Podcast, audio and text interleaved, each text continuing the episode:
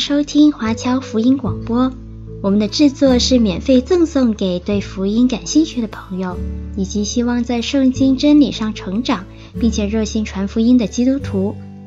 您可以透过电话和电邮向我们索取，或浏览我们的网站 cgbconline.org 来了解我们的最新资讯和制作。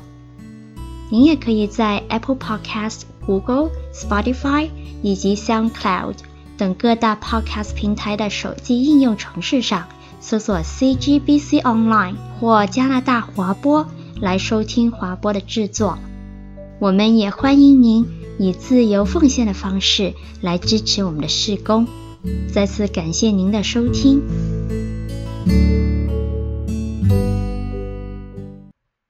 各位弟兄姐妹们平安。在开始的时候，先跟各位来读一段可能很重要的资讯。标准普尔全球评级在三月二十号将瑞士银行的信用评等展望调降至负向，预料对瑞士信贷投资银行的业务整合将为瑞银带来重大的执行风险。标准普尔周一确认瑞银的发行信用评等为 A 减。这是瑞银宣布以三十亿瑞士法郎收购瑞信之后所做出来的决定。好了，信息讲完了。各位在听完了这个资讯之后有什么样的感觉？是开心、是兴奋，还是沮丧？还是说你跟我一样，可能连这段消息里面很多的名词都不太懂，所以你可能会觉得说，这这干嘛的？跟我有什么关系？其实这也是我第一眼读到今天我们讲的这一段经文的感受。我们今天的主题经文在约书亚记第十五章的全章。那约书亚记第十四章的后半段跟十五章讲的都是犹大分到的地，还有蒙祝福的景况。在那之后是其他支派所得的地。那这一段其实堪称是整本旧约圣经当中最无聊的部分。原因也很简单，因为跟你我无关，所以好像他们也没有办法给我们有太多属灵上的教导。那我们的教会不是金融从业员的职场团契啊，所以我们刚刚在听到那一些财经资讯，特别是还是上个月的财经消息的时候，可能比较没有太大的反应。但是如果阁下是刚好有在玩股票，或者是做投资顾问，而你刚好有买瑞士银行集团的股票，可能你在三月中当下听到这个资讯的时候，反应跟我就很不一样。同样道理。我们现在作为今天的基督徒去读约书亚记十五章，比较没有什么感觉。但是犹大支派的人在当时读到这段经文上面的内容的时候，可能他们很兴奋，因为这个关乎他们的切身利益。我们再回看这段经文，这段经文到底讲了什么，可以让当时的犹大人这么的兴奋？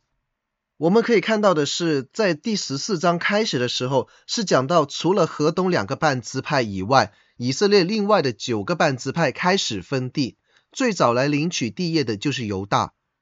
犹大支派的代表就是当时的犹大族族长约书亚的老战友加勒。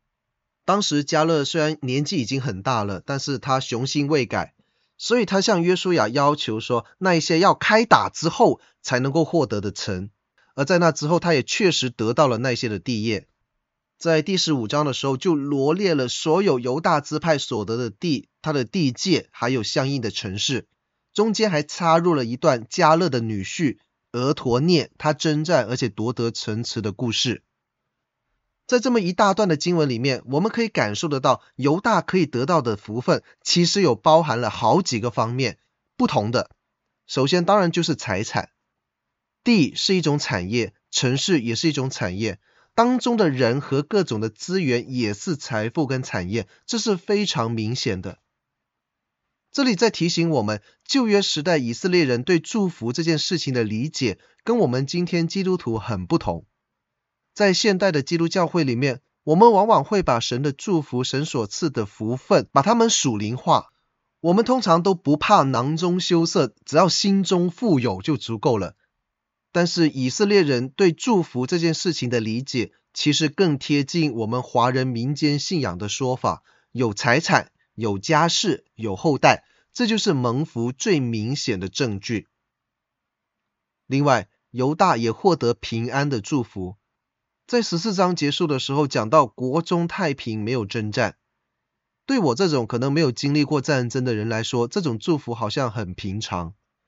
可是我相信，对当时那些经历过连年征战的犹大人，或者是像今天一些在战乱地区的人来讲，这种平安和平的祝福非常的重要。最后也可能是最容易被忽视的福分，就是荣誉。我们也都知道，约书亚是承继了摩西的衣钵，成为了以色列族的领袖。但是约书亚并没有像摩西一样培养接班人，所以当他死了之后，以色列就进入一个权力真空的状态。那这个时候，以色列人就去问耶和华上帝说：“谁可以带领以色列人去征战？”耶和华的回答是：“犹大可以担当重任。”这些事情都记载在士师记的第一章。那士师记里面讲到的犹大，应该就不是一个叫犹大的人，而是整个犹大支派。士师记里面记录的第一位士师就是俄陀聂，他是第一位继任约书亚的人，所以很自然的，这一个人就为犹大支派争取到荣誉，让所有的犹大人都很有面子。各位弟兄姐妹，犹大当时所获得的这三种福分，包括了财富。包括了平安，包括了荣誉，其实跟我们现在基督徒所说的蒙福，在本质上是一样的。财富的方面，当然不是说我们这些现在的信耶稣的人，也要套用当时旧约以色列人的那个意识形态，觉得说信了耶稣之后就应该要金银满屋，或者是银行里面有几百万。当然不是说完全没有可能了，只是通常不会咯。那我想说的是，我们当然要因为上帝在属灵上给我们的福分感恩，但是不需要否定上帝在物质层面上祝福我们的可能性。我们需要知道，上帝此时给我们必定是我们现在可以承受范围里面最好的祝福，不管是财富或者是地业都一样。平安也是类似，信耶稣不一定会马上让你一帆风顺，让你的子女忽然变得很乖。或者你的配偶忽然变得温柔可人、善解人意，而是我们有坦然面对这一些风浪的平和心态。最后，荣耀也是类似，倚靠耶稣，有圣灵同在，这是将来进入神荣耀的凭据。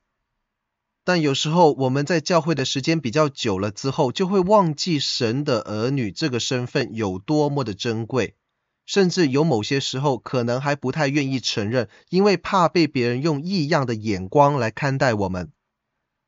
但是各位弟兄姐妹，我们要知道，基督徒这个身份的宝贵，并不仅仅在于自我安慰说成为了神的后裔，或者是把那尊贵的荣耀放在非常遥远的未来，在神国里面才可以得到的那些荣誉。那一些当然是我们最大的盼望，没有错。但是神所应许的荣耀，在我们还活着的时候也有功效。也许我们不一定能够像世人所想象那样子，在世上都可以功成名就，可以受万人敬仰。但是当我们的生命真的能够反映出神的荣光，这种属灵的气质，别人是可以看得见的，是可以感受得到的，而且愿意会为之而羡慕的。我相信在座的基督徒，其实，在你的生命里面，应该少说也有一两位，多则可能有十几二十位，让你佩服的那些属灵的长辈。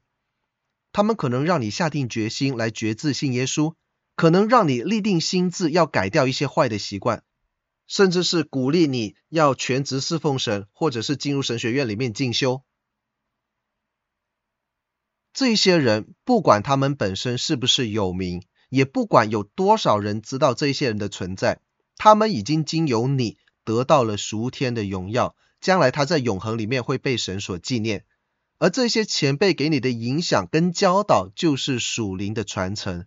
当你把这些传承传下去，传到别人手中的时候，这些在主里面属灵的荣耀也会随之而来临到你的身上。这些就是我们能够像当年的犹大人一样，可以得着的来自上帝的福分。当然，可能最终大部分的兑现都是在永恒的将来里面，但是有一些在世上的时候也可以获得。那可能有些弟兄姐妹会说，这些我都知道，但是常常我没有感觉，我没有觉得上帝有在产业、平安跟荣耀这些方面来祝福我。所以我常常会觉得说，圣经里面讲的事情跟我没有关系，圣经教导的不管是知识也好，要求也好，鼓励也好，好像离我很远，我也不知道这些教导怎么样影响我的生命。那所以这也是我在今天开场的时候想跟各位讲的，我们信耶稣，我们读圣经，我们学习这些属灵的教导，这里面所讲的事情到底是不是跟你我有关？前面讲到约书亚记十四章到二十一章都是在讲分地。十四章、十五章里面就讲到犹大的部分，而且讲得特别的详细。那对于整个犹大支派而言，他们对自己所得的产业了解得非常的清楚，非常的具体。地界在哪里？有多少座城？城旁边的范围有多少？在经文里面写得一清二楚，应该没有疑问。但是，是不是每一个犹大支派的人都非常清楚自己能够得到的福分？恐怕未必。各位，其实我们这一些活在地上的基督徒也是很类似。我通常不太喜欢用一大堆经文塞给大家，但是今天我们要讲到蒙福的确据，就一定要找一些白纸黑字的证明。在圣经当中就有非常清楚的证据来帮助我们认识到自己是蒙福的这一个现实。财富的方面，腓立比书四章十九节。我的神必照他荣耀的丰盛，在基督耶稣里，使你们一切所需用的都充足。还有大家很熟悉的马太福音六章三十一、三十三节，不要忧虑吃什么、喝什么、穿什么，你们要先求他的国和他的义，这些东西都要加给你们了。在平安的方面，大家很熟悉的约翰福音十四章二十七节，我将我的平安赐给你们，我所赐的不像世人所赐的。还有腓立比书四章七节，神所赐出人意外的平安，必在基督耶稣里保守你们的心怀意念。最后在荣耀的方面，彼得前书四章十四节，你们因为基督的名受辱，便是有福的，因为神荣耀的灵藏在你们身上。也有箴言的四章十八节，一人的路好像黎明的光，越照越明，直到日午。这个需要翻译一点原文哦。原文比较像是在说，一人的路像黎明一样有荣光。这些的应许，你当然可以说还是有一点点的抽象。但正如当时的犹大支派，也不是每一个人都能够具体的了解自己可以获得的福分，但他们对神有信心。他们的信心可能比我们当中很多人都更加强，所以当他们在看到这些应许的话语的时候，心中充满了欢喜，充满了兴奋的感觉，因为他们真的知道这一些神透过先知所说的话，就是自己蒙福的确据，是自己领取一切福分的凭据。更重要的是，这些应许的福分不仅仅是靠着他们自己的努力，而是有神的帮助。这些应许的成就是上帝负责。我们回看第十四章，重复的最多的一个词汇组合就是耶和华吩咐。